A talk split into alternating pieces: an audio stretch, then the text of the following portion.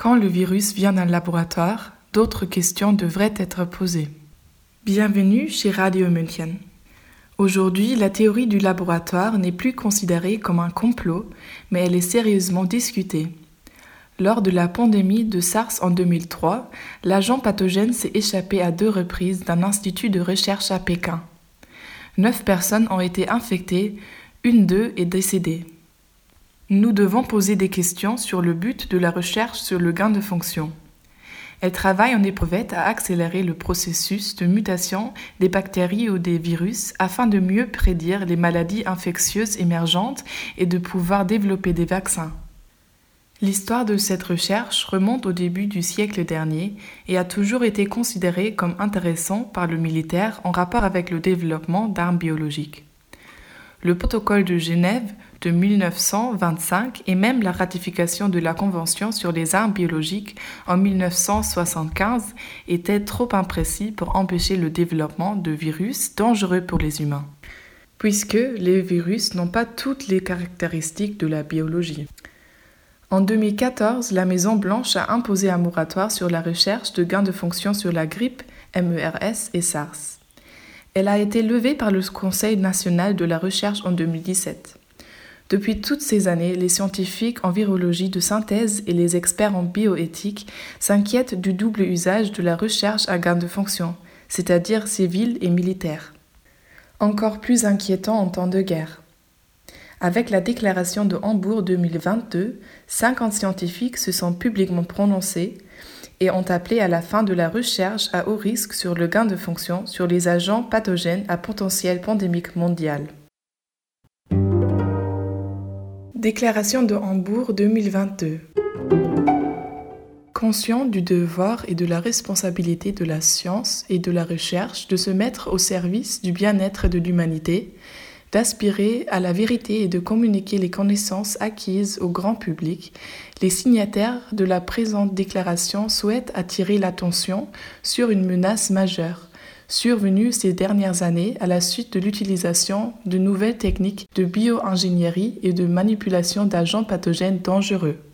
Par le biais de ce qui est couramment appelé recherche de gain de fonction, gain of function research, des virus évoluant dans la nature sont modifiés artificiellement par des altérations de leur séquence génétique afin de faciliter leur entrée dans les cellules humaines, soit par une modification directe des gènes, gene editing, soit par évolution accélérée via un processus appelé passaging.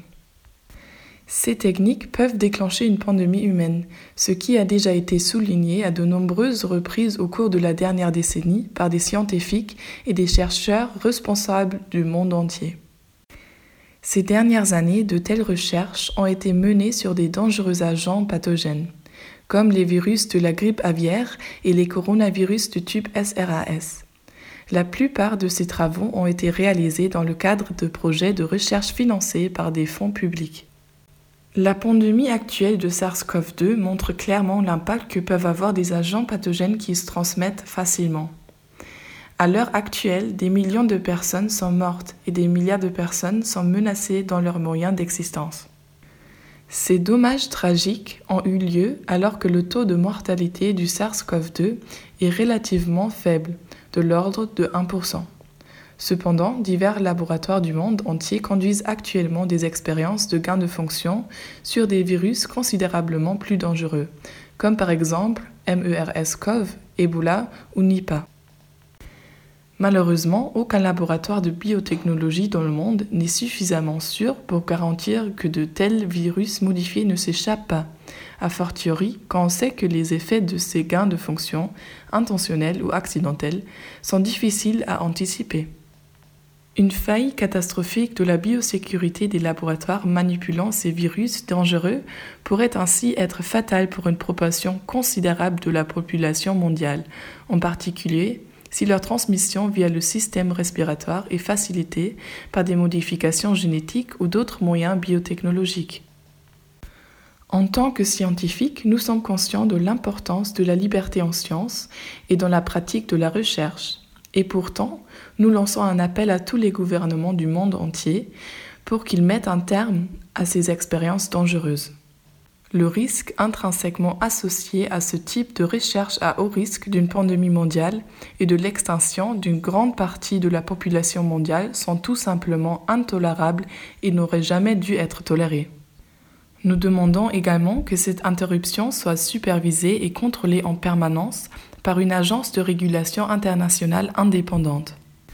Indépendamment de la forme particulière de constitution et de gouvernement qu'un pays peut avoir, chaque dirigeant doit agir de manière responsable et contribuer non seulement au bien-être de la population de son propre pays, mais aussi à celui de l'humanité dans son ensemble.